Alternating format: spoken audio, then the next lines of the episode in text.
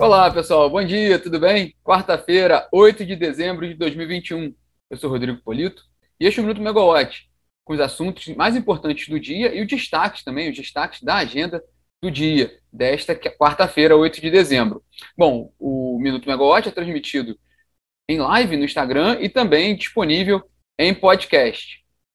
Bom, destaque do dia hoje, claro, é a reunião do Tribunal de Contas da União, o TCU, que vai analisar, entre outros pontos, a privatização da Eletrobras. E é por aí que nós vamos começar hoje, né? Bom, nos últimos dias nós falamos muito sobre essa reunião do TCU, sobre esse tema. Né? Essa, essa deliberação do TCU ela é fundamental para a continuidade do processo de privatização da Eletrobras e para o cronograma previsto pelo governo para esse processo.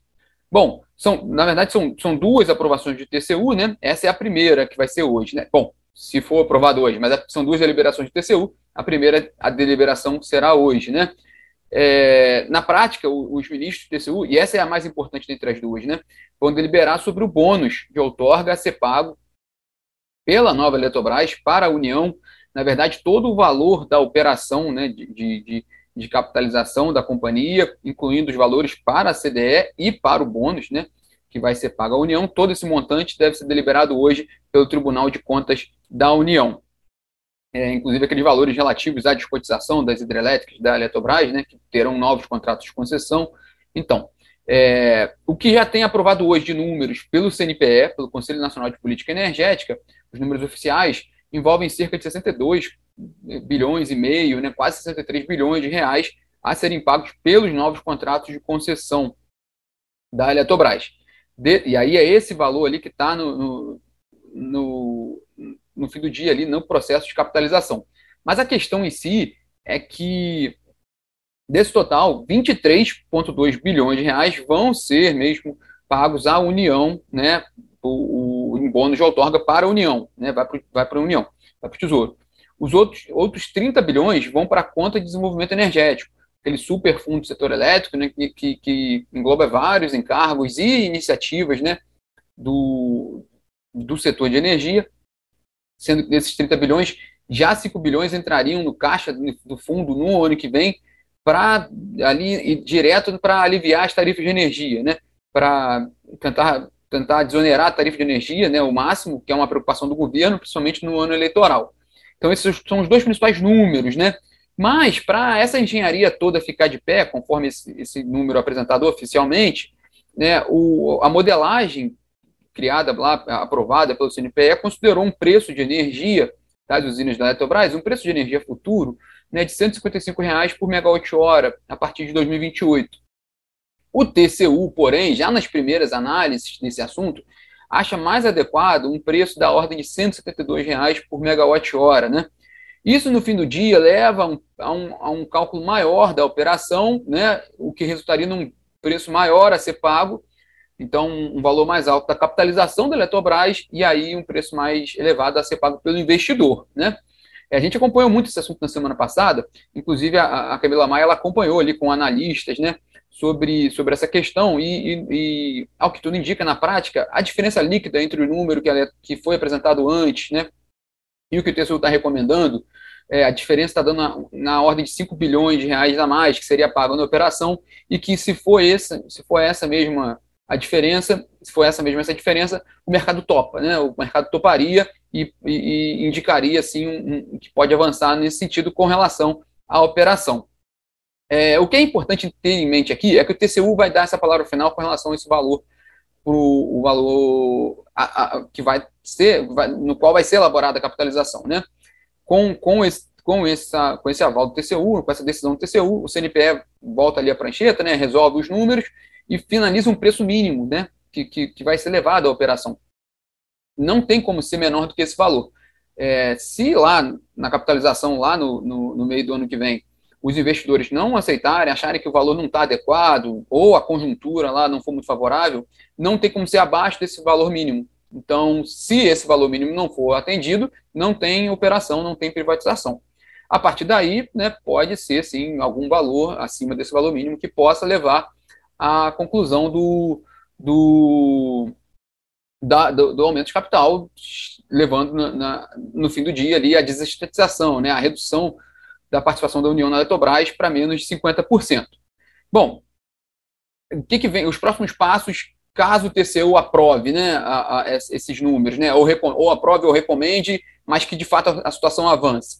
Bom, aí sim o CNPE, o Conselho Nacional de Política Energética, tem que fazer uma revisão dos valores de outorga, com base no, nas indicações do TCU, uma nova resolução do Conselho de, de Parcerias de Investimentos, né, do, do Programa de Parceria de Investimentos, CPPI, deve ser publicada, e aí sim é, pode ser feita, né, pode ser convocada uma Assembleia Geral de, de Acionistas da Eletrobras para propor a capitalização. Ela tem que ser convocada com pelo menos 30 dias antes da realização, né? Também tem que ser marcada, tem que ser marcada não, tem que ter nesse, nesse período ali a aprovação do CAD para, para a venda das, das usinas da Eletrobras, já que para a entrada né, de, desse, desse portfólio, né, desses ativos no mercado com um agente privado, né, que vai, que vai ter uma participação relevante no mercado. O CAD está de olho nisso também, também é preciso essa autorização. Depois disso tudo, ainda tem que ser feita aquela segunda deliberação do TCU.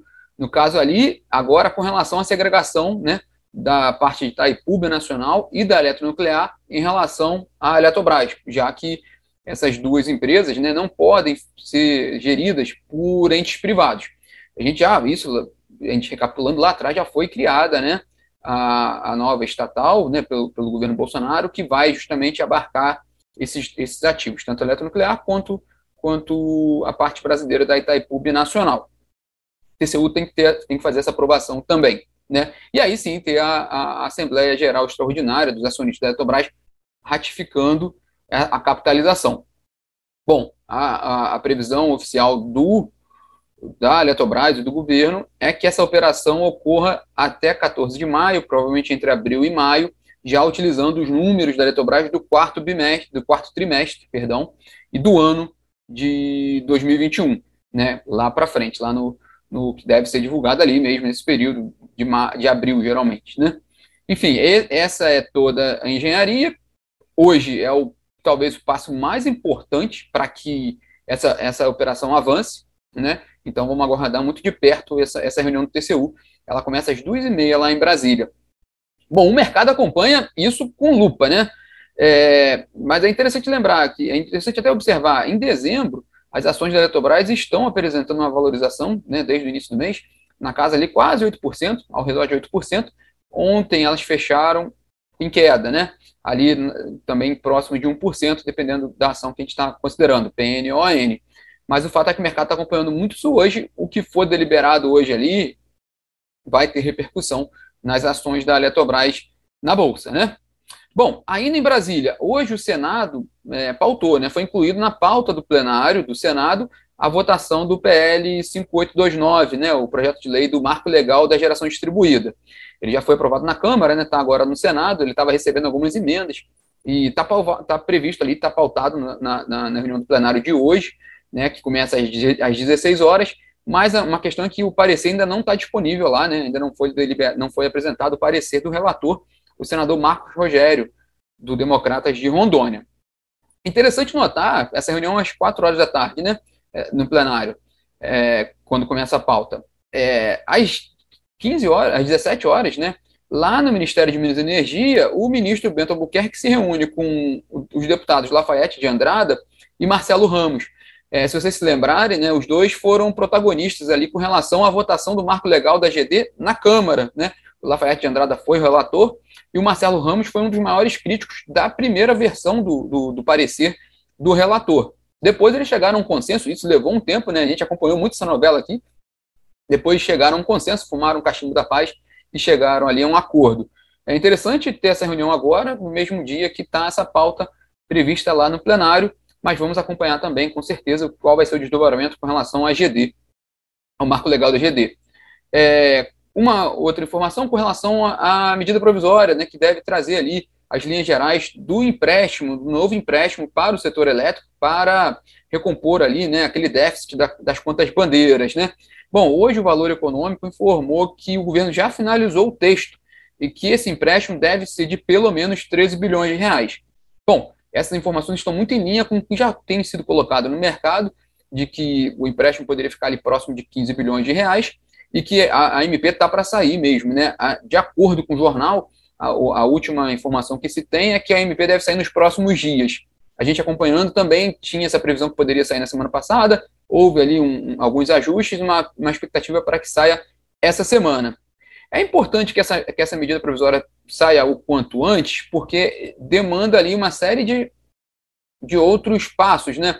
Entre eles, a publicação de um decreto também regulamentando a operação e também uma resolução da, da Agência Nacional de Energia Elétrica para também para fazer o tratamento dessa, dessa, dessa operação no âmbito regulatório. Lembrando que ela deve seguir muito, ficar muito em linha com aquelas com aquelas outras duas, aqueles outros dois empréstimos bilionários feitos recentemente. Recentemente não, o primeiro foi muito lá atrás, que foi a conta CR, lá em 2014, num, um, que o princípio foi muito parecido com esse, de agora, que era uma crise hídrica e um forte desembolso de caixa ali das distribuidoras, e aí esse empréstimo faria um, um recomposição desse caixa, né? É, a ser pago por vários anos, né? Uma operação da CCE com um sindicato de bancos coordenado pelo BNDES. E no ano passado a operação foi muito semelhante, mas o, a, o, o, fato que, que, suscitou, né, que necessitou essa operação foi o, a, a, o problema da, da Covid, né, o impacto violento que isso teve na, no, na economia né, e na demanda de energia, na, na, no fluxo de pagamentos. Então ali foi uma, uma operação mais financeira mesmo para, para suportar o setor elétrico naquele momento mais crítico da crise. Mas as duas operações anteriores, na né, conta CR e a conta Bandeiras, muito semelhantes a esse empréstimo que está sendo bolado agora. É um, um empréstimo bilionário que entra o recurso no caixa das distribuidoras e ele vai sendo pago pelos consumidores ao longo de alguns anos, né? Bom, para quem gosta ou é do setor de energia solar, a pedida no cardápio de hoje é o encontro nacional da Associação Brasileira de Energia Solar Fotovoltaica, Absolar, em São Paulo, né, que vai tratar dos principais temas atuais ali da agenda do setor de energia solar. Ele é parte presencial, parte online, começa hoje e vai até amanhã esse, esse encontro. Né? Interessante é que também o encontro coincidiu com essa pauta da GD. Se, se esse processo de fato for se esse projeto de fato avançar hoje no Senado, vai também ser interessante né, a abordagem que isso vai ser dada também nesse fórum da indústria né, de energia solar. E aqui hoje, às 13 horas, é na Megawatt, né? A live ligados no preço para assinantes, né? Com todos os detalhes e dados ali das condições de meteorologia, condições de operação do sistema e também seus reflexos, né? Seus impactos no preço de energia, né? Também com projeções de preço. Né? É uma boa oportunidade também para quem tem dúvidas sobre sistemas também. Nossa equipe está lá, né? essa reunião é muito boa para tirar dúvidas né? e explicar questões específicas do setor elétrico. Bom, fechando nosso bate-papo hoje, só uma pílula sobre ontem, né? Ontem, no, a, a Comissão de Assuntos Econômicos do Senado aprovou o projeto de lei 1472, que cria um programa de estabilização dos preços do petróleo e derivados no Brasil, né? estabelecendo uma nova política de preços internos, né? internos de venda a distribuidores e comercializadores. Né? É, o texto vai para o plenário agora. Né? A gente fala muito sobre essa discussão com relação ao preço do petróleo, no, no preço do, dos combustíveis no, no país. Esse processo avançou no, no Senado, né?